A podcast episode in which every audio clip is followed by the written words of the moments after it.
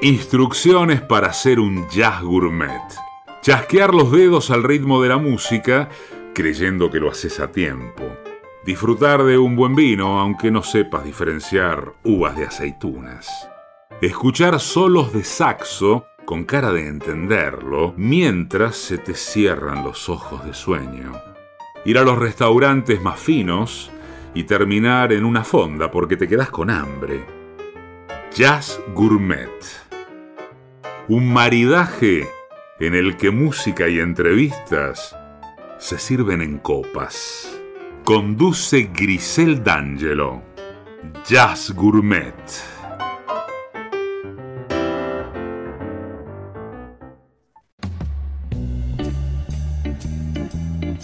Seguimos en Jazz Gourmet y la entrevista es a la carta. Hoy más que nunca, porque vamos a estar hablando con Aldo Graciani, gran sommelier argentino, referente de la gastronomía y también en algún punto del jazz en Argentina, porque nos brindó uno de los mejores clubs para escuchar este género que tanto amamos. Así que lo presentamos ahora mismo en Jazz Gourmet. Aldo Graciani, bienvenido. Hola Gris, ¿cómo estás? Gracias por, gracias por comunicarte conmigo. Un saludo para, para vos, para todos. Qué placer tenerte acá, porque cuando uno piensa en esta filosofía de, jazz gourmet que une la música con, el mundo de la gastronomía, con el mundo de los vinos, de los cócteles, y vos decís, ¿dónde está todo eso? Bueno, está en una persona como vos, que uniste las dos cosas más lindas que existen. Eh, sí, sí, sí, la verdad que de, las dos cosas, de las cosas más lindas que existen, seguramente, y, de conseguir un afortunado de, poder... Eh, eh, tocar un poquito en todos lados, ¿no? Eh, un poquito con el jazz, un poquito con, los vinos, con la, con la gastronomía, con, todo lo que tenga que ver con, con, darle alegría a la gente. Exactamente. Ahora, por el lado de lo que es el mundo familiar, ¿cómo nació esta pasión? ¿Cómo se te dio eh, ir por ese camino? Bueno, pues, yo estoy, este año cumplo 50 años.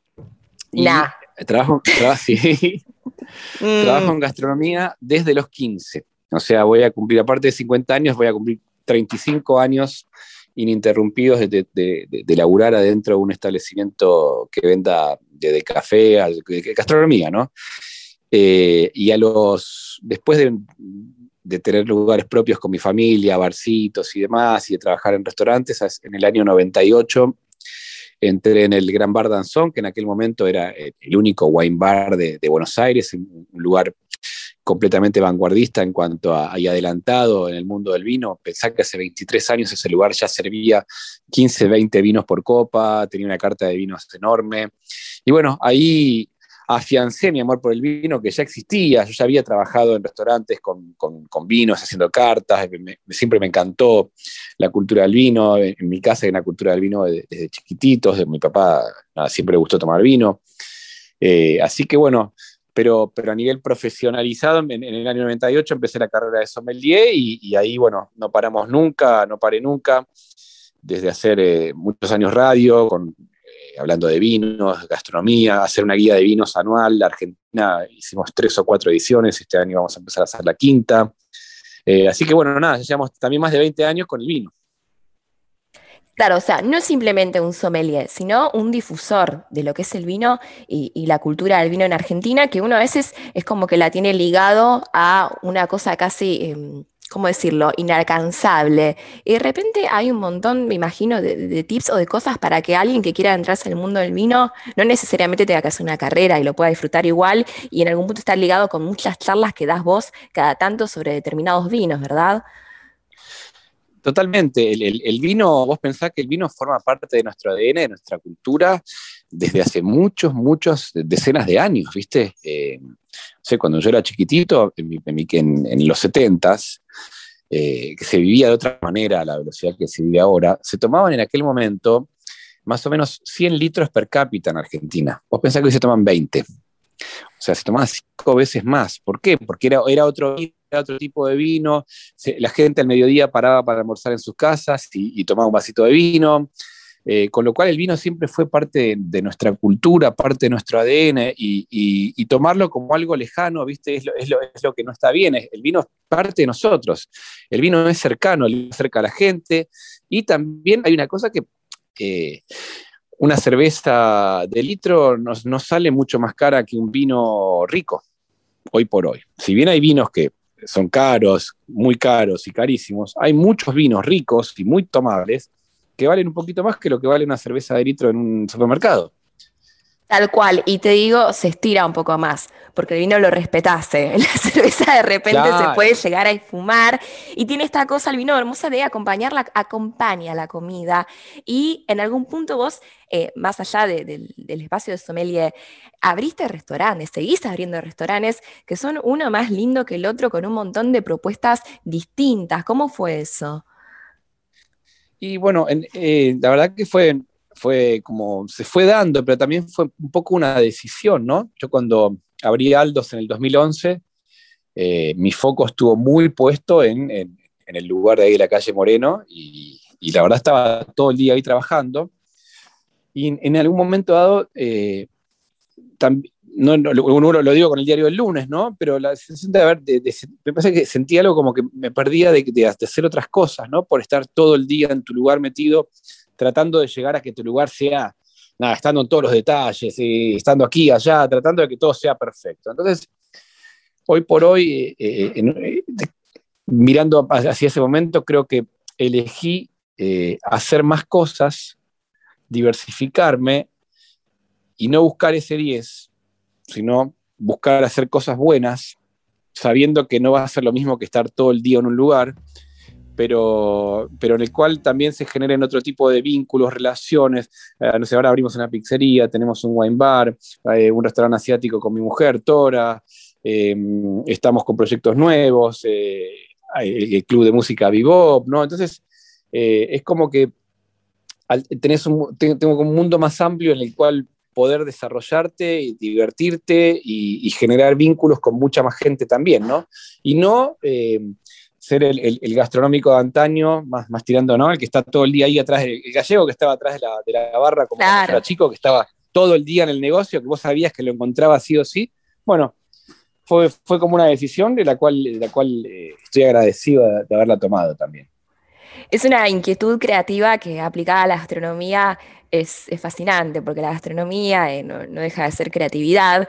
Y de hecho, eh, yo creo, casi te diría, y, lo estoy como rememorando en este momento, cuando tocaba en vivo eh, el club de jazz que estaba debajo del restaurante de, Aldos, ahí en la calle de Moreno, mientras hacía tiempo o a la salida para tocar, pedía un cóctel, pero en ese momento yo no tenía mucha noción de, cómo era un cóctel más allá de lo que uno sabía, un Martín, un daiquiri, estaba Palo Piñata en ese momento en la barra, y me empieza a dar cócteles que yo digo, ¿qué es? ¿Pero qué es esto?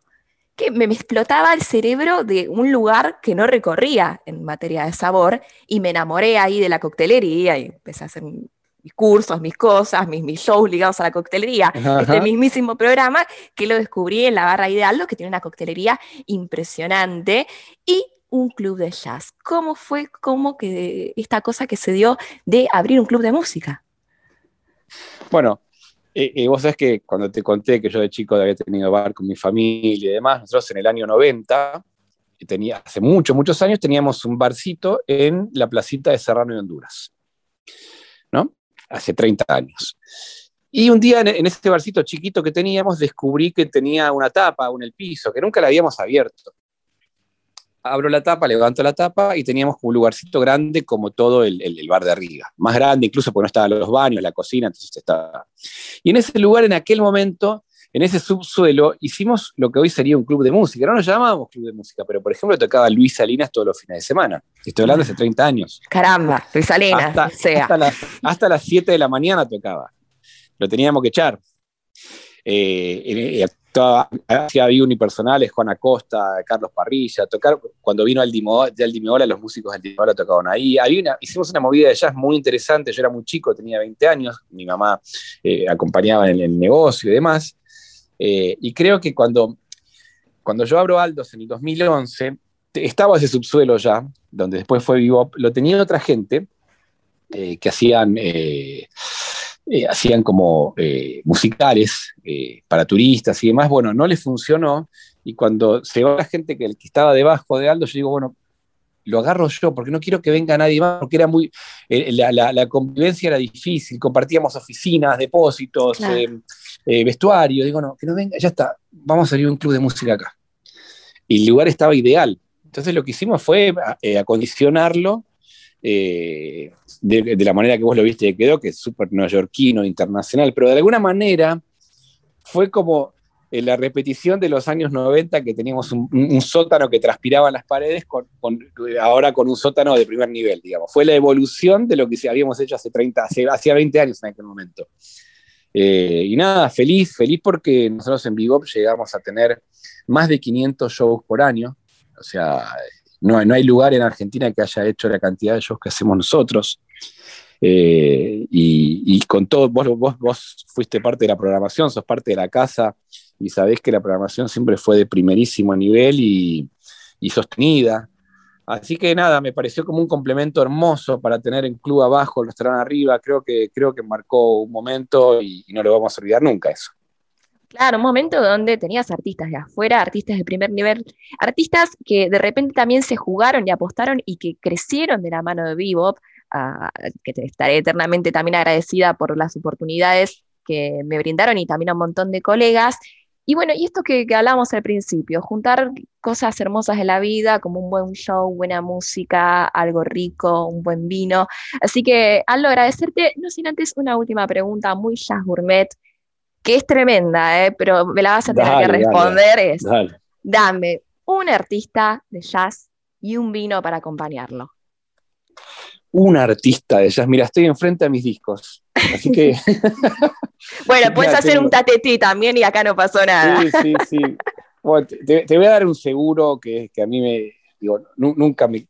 Ah, cuando pones un disco de, Keith Jarrett, viste, en, trío del sello SM, cualquiera de los discos va a estar increíble, o cualquiera de los discos de Jarrett, eh, solo piano, los conciertos de él, eh, son discos que te hacen sentarte a simplemente a disfrutarlos.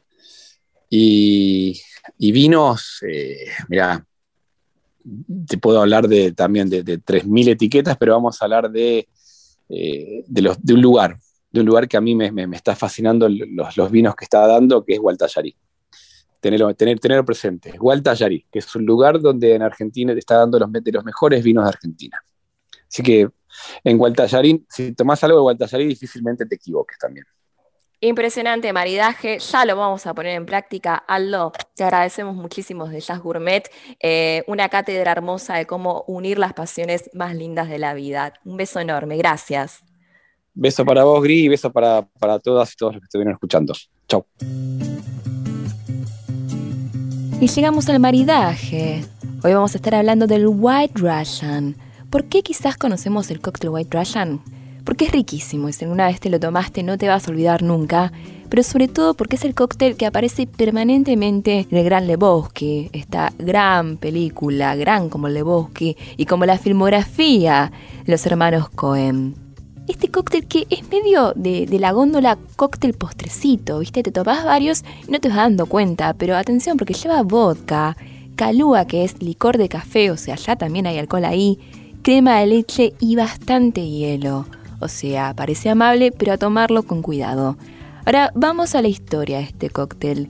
Dicen que antes que sea el ruso blanco, fue el ruso negro. Y nos lleva al Hotel Metropole en Bruselas, donde la embajadora de los Estados Unidos en aquella época, Pearl Mesta, se encontraba alojada. Esta política estadounidense llegó a alcanzar mucha influencia en la era de Truman y era conocida como anfitriona daba grandes fiestas donde reunía a políticos y personalidades destacadas de Estados Unidos. Un día Pearl acudió al bar del hotel a tomar una copa. Era el año 49 y la Guerra Fría había comenzado un par de años antes, y el barman Gustav Tops quiso dedicarle un combinado. Usó vodka, que era la bebida nacional rusa, y lo mezcló con licor de café, una bebida que estaba muy de moda en ese momento. El combinado White Russian se hizo popular unos años más tarde, ya que en los 60 se creó el White, añadiendo la misma cantidad de crema que el licor de café. Sin embargo, fue recién en el año 98, cuando se estrenó el Gran Lebowski, que alcanzó la fama este cóctel. Claro, una comedia de culto, un viaje alucinógeno, donde el protagonista se toma estos White Russian como si fuese agua. De hecho, el primer contacto que tenemos con el personaje interpretado por Jeff Bridge es precisamente ir al supermercado con la bata, con todo lo que pudo haber sido uno también en cuarentena, yendo a comprar los ingredientes para este cóctel, que era su bebida preferida. En este caso, él hacía una combinación de half and a half, una mezcla de leche y crema de leche. Un cóctel que lo quería tanto al punto de protegerlo mientras lo meten en una limusina, que él decía, Careful man, there's a beverage here, cuidado que tengo una bebida en la mano o incluso se lo llegó a hacer en una de las escenas con leche en polvo sin lactosa. Como sea, él tenía que estar tomando un White Russian. Así que gracias a este personaje, el White Russian, un cóctel quizás de estilo after dinner, ¿por qué? Porque es más un postre que un aperitivo, volvió al público joven, volvió al público popular y tuvo esta suerte de revival. Atención, hay distintas formas de hacerlo. La más clásica es coctelera, bastante hielo, 40 mililitros de vodka, 20 de licor de café y 30 si querés como hacerlo Bridge Style, mitad y mitad de leche y de crema de leche. Otras versiones dicen que puedes ponerle tres partes iguales de lo que es crema de leche, licor de café y vodka. Como todos los cócteles, si lo haces en tu casa, vos podés ir probando la forma en la que te guste y armar tu propia versión. Ahora, si nos vamos a las partes de las relecturas, es decir, distintas versiones que hacen de un cóctel, una combinación muy interesante esta, porque ¿qué tiene? Alcohol, cafeína y grasa láctea digna, digna de probarse. Y si lo deconstruimos un poco, podemos encontrar versiones como el Expreso Martini, que tiene café expreso y licor de vainilla. Es riquísima. También Xavier Herit, bartender del New York City's Wildflower, tiene una reversión llamada The Dude, en honor al personaje de la película, donde reemplaza el vodka y el licor de café por café de verdad, coñac y oporto. Otros lo hacen agregando café caliente y queda como una especie de esos cafés con gotas, súper cremosos, riquísimos. Y en casa uno puede jugar, y esto ya es una recomendación personal, a ponerle leche condensada. Atención, directo a la cama después de este cóctel. Y si hablamos de la banda sonora del Gran Lebowski, pasamos por un desfile de grandes músicos del rock, grandes músicos de distintos estilos musicales, Bob Dylan, Creedence, Gypsy Kings haciendo una versión toda rumbera de Hotel California, hasta Mucha Chacha, escrita e interpretada por Juan García Esquivel.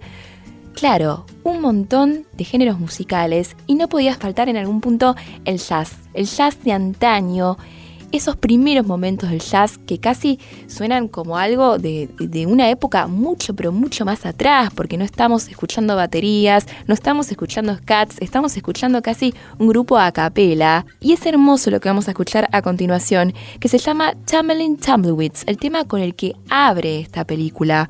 Una canción compuesta por Bob Nolan para otra película, Hijos de los Pioneros, Son of the Pioneers una canción de los años 30, o sea, es viejísima y tiene esa magia casi la fritura al vinilo que va a ser hermoso para validar este White Russian que nos estamos tomando con la imaginación.